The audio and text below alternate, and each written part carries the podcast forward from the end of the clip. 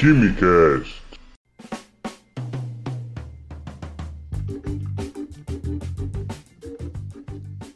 Alô, gênios, apreciadores de Química e Ciência do meu Brasil, senhoras e senhores, sejam bem-vindos a mais um Quimicast. Podemos dizer que é a segunda temporada do nosso podcast, começando mais um ano, que eu espero que seja um ótimo ano para todo mundo. O ano da graça de 2020, o famoso 2020, já começou bombando. Expressão meio errada de usar agora, né? Eu concordo, mas enfim. No dia 3 de janeiro, acabei de acordar, abri o Twitter, quem nunca, e tava um alvoroço. O general iraniano tinha sido morto pelos Estados Unidos, o Irã tinha prometido uma vingança, Aí, no início dessa semana, já teve um ataque à base estadunidenses do Iraque. O Trump colocou uns panos quentes no pronunciamento dele. Mas, enfim, o foco da, do episódio não é esse. Mas, só para ver que se 2019 estava ruim, 2020 já veio no teaser mostrando a qualidade que vai ser. Enfim, só que desse balaio todo, uma notícia me chamou a atenção. Na segunda-feira, foi que o Irã abandonou as restrições a seu programa de enriquecimento de urânio, recuando mais um passo nos compromissos assumidos Unidos com as potências globais em 2015. Nesse acordo, o Irã ele concordava em limitar as atividades sensíveis, entre aspas, e permitir inspeções internacionais em troca do afrouxamento de sanções econômicas ao país. Trocando em miúdos, resumindo, o país chegaram para o Irã e falaram: ó, você pode brincar com urânio, mas brinca com moderação, deixa a gente ver o que, que você anda fazendo, você vai ter que respeitar essas regras, essas regras e essas regras, e a gente continua a relação comercial com você vocês e todo mundo fica feliz, tá bom? Só que os Estados Unidos já tinham saído do acordo em 2018 e como os Estados Unidos têm essa mania de ser o ditador das regras, né, o dono da bola, Ano passado, né, no caso, ano passado, 2019, as sanções foram mais endurecidas e o Irã já estava dando sinais de que ia sair do acordo há um tempo. Essa picuinha entre os dois já vem saindo há um tempo, não é o foco daqui, mas com essa saída anunciada, o que, que deve acontecer? A gente vai explicar isso depois que a gente explicar o que, que é um urânio enriquecido. Mas basicamente deve acontecer um aumento do estoque de urânio enriquecido. Os países desse acordo eles têm um limite de 300 kg de urânio, que é definido, urânio enriquecido, e deve ter uma intensificação tecnológica dos processos de enriquecimento e há um certo temor por parte de alguns países da Europa do início de estudo com armas nucleares. Depois dessa introdução quase geopolítica, você já deve ter notado que um personagem químico protagonista desta novela nuclear armamentista é o urânio. O urânio é um elemento químico da série dos actinídeos, sabe aquele bloquinhos que ficam embaixo da tabela periódica que você se pergunta às vezes, ué, mas isso não deveria estar dentro da tabela? Isso é uma extensão da tabela? Então, é o segundo bloquinho, actinídeos, abaixo dos lantanídeos. Bom, o urânio tem massa de 238 e um número atômico de 92. Logo, seu átomo neutro possui 92 prótons e 92 elétrons. Bom, na natureza ele é encontrado na forma de dois isótopos principalmente. Só relembrando, o que, que são isótopos? São átomos de um elemento químico que possuem o mesmo número atômico. Neste caso, nós temos dois isótopos de urânio com o mesmo número atômico, 92, mas com massas diferentes. Um tem massa 238, com uma abundância de 99,3%, e o outro tem massa 235, 235, com uma abundância de 0,7%, 0,7%. Guarda essa informação que é importante. Bom, o urânio está presente na crosta terrestre na forma de minérios, e esses minérios passam por processos de lixiviação ácida, obtendo o licor de urânio. E esse licor ele é convertido numa pasta concentrada que é chamada de yellow cake. Essa pasta então ela é convertida no gás hexafluoreto de urânio, o UF6. Para os mais íntimos de energia nuclear, ele é só chamado de X, H-E-X. E só como desafio, eu quero saber quem vai me dizer qual é a geometria molecular desse cara, tá? Me manda uma DM no Instagram, ou então vou lançar uma enquetezinha para ver se vocês sabem qual é a geometria desse cara. Só fazendo as distribuições eletrônicas. Bom, o F6, o X, ele na forma gasosa é colocada nas ultracentrífugas que giram a velocidades absurdas. É aqui que a física atua. Você por acaso se lembra da força centrífuga? No, God! No, God, please, no! Ela é a força exercida sobre um corpo em movimento circular, jogando esse corpo para fora de sua trajetória circular. Essa aí mesmo, que atua quando você tá num veículo e ele tá fazendo a curva, sabe? Quando tá num ônibus e o motorista de sacanagem faz aquela, aquela curva fechadíssima, alta velocidade. Então, todo mundo gritando: Olha a curva, piloto, não sei o que. Então, quando você põe a sua roupa na máquina de lavar, sem saber que ela vai sair dali com a estampa completamente destruída, né? Algumas das vezes, quando você fica naquele movimento de rotação, as roupas estão sofrendo a ação da força centrífuga. E então, quando você coloca o seu tubo de ensaio com o seu precipitado, equilibrando direitinho, né? Vamos considerar que você equilibra direitinho, numa centrífuga, né? Para você fazer o quê? Você quer o sobrenadante você quer o precipitado separado, você bota naquilo, aquilo gira numa velocidade absurda. Você fica com o corpo de fundo bem separado do sobrenadante, se não for um colóide, senão nunca vai separar aquela bosta. Então, o que, que acontece? Você consegue separar o seu material sólido precipitado do seu material líquido sobrenadante. Enfim, e outras situações que essa força atua. Não confundir com a força centrípeta. As duas atuam no mesmo corpo em movimento circular, mas a centrípeta ela puxa o corpo para o centro da trajetória circular.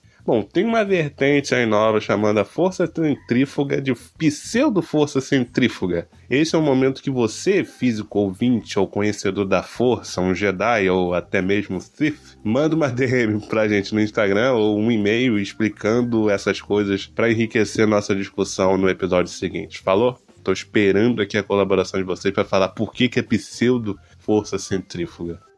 May the force be with you.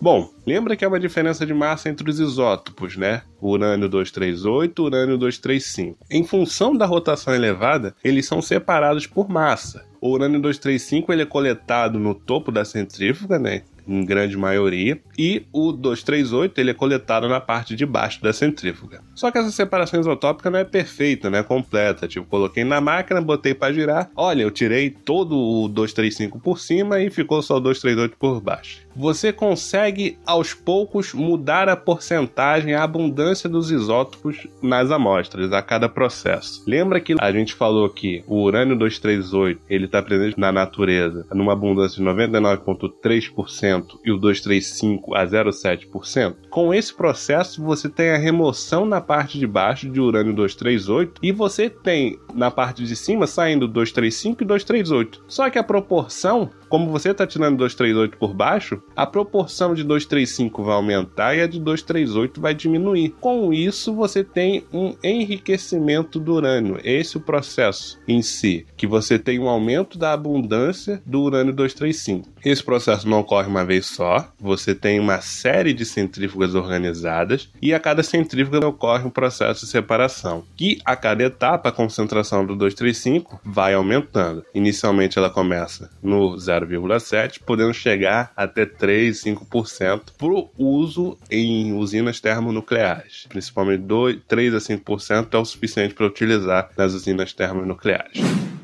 Mas, químico cômico, por que eles querem essa concentração de urânio 235 aumentada, né? Por que, que eles querem aumentar a concentração de urânio 235? Bom, primeiro, o urânio 238, ele não é um material físsil, ele é bastante estável. O que, que é um material físsil? É um material suscetível à fissão nuclear. Então, a necessidade do enriquecimento do urânio é porque o urânio 235 ele é um material bastante difícil. A fissão nuclear dele libera muita energia. Se você não lembra como é que funciona a fissão, no caso do já pegando o exemplo do urânio 235, ele recebe um nêutron. Você tem um átomo de urânio 235 recebendo um nêutron, gerando urânio 236, que tem bastante instabilidade nuclear.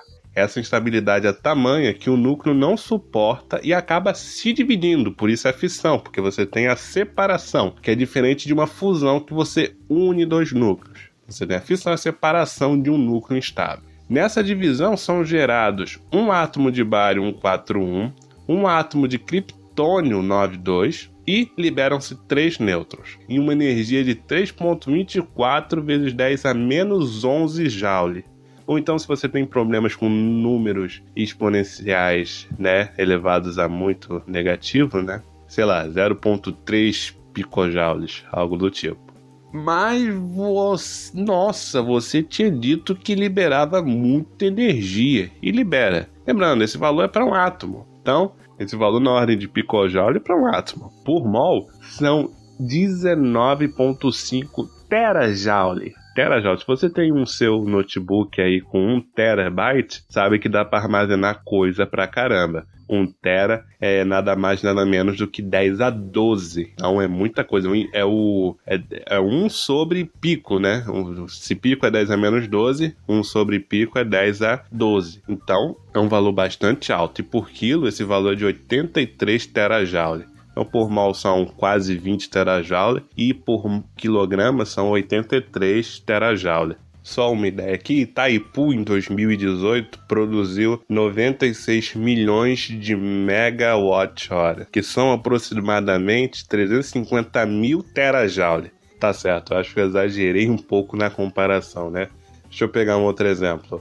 É, uma geladeira com freezer de 400 litros por ano consome 720 kWh, que são 2,6 gigajoule. 2,6 vezes 10 a menos 3 terajoules. Acho que é por aí. Ou seja, dá para manter esse freezer ligado ininterruptamente por um ano com 0,01 mol de urânio 235, só com a fissão dele. Seria uma grande solução pro gerente do pé de fava do pesadelo da cozinha, não é? Desliga o pela noite? Não, então, isso é. Desliga o pela noite! Bom, então essa energia fortíssima é liberada, que é responsável pelo aquecimento dos reatores com água. Essa água vai evaporar e o vapor d'água vai ser o responsável por movimentar as turbinas da usina. E assim, basicamente explicando, é como é produzida energia elétrica numa estação termonuclear, como Angra 1, Angra 2, como era em Chernobyl e outras usinas termonucleares espalhadas pelo mundo. Bom, nessas usinas nucleares comerciais, 5% de urânio 235, ou seja, um enriquecimento até 5%, é o suficiente para a produção de energia. Para reatores de pesquisas nucleares, até 20% de enriquecimento é largamente utilizado. Agora, para o desenvolvimento de armas nucleares, eles utilizam urânio com 90% de urânio 235, ou seja, processos que levam o enriquecimento até você ter uma proporção de 10% de 238 e 90% de urânio 235. Bem, parece complicado, mas a partir do momento que se chega a 20%, não é preciso muito esforço para alcançar o enriquecimento de 90%. Bom, na hora que você sai dessas condições, o que, que o acordo ele determinava?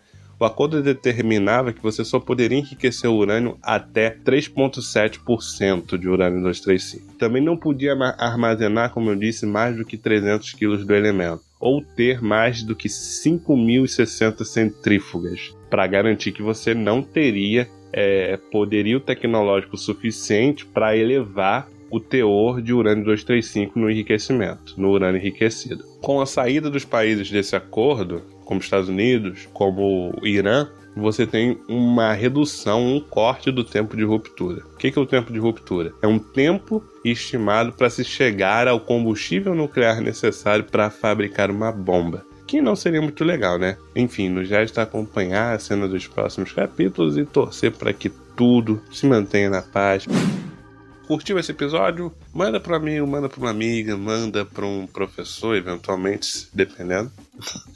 e vamos espalhar isso no grupo do WhatsApp da turma. Tem algum assunto? Manda pra gente na DM no Instagram ou por e-mail, se vocês ainda utilizarem e-mail. Acreditem, eu respondo e-mails. enfim, até o próximo episódio e fiquem bem.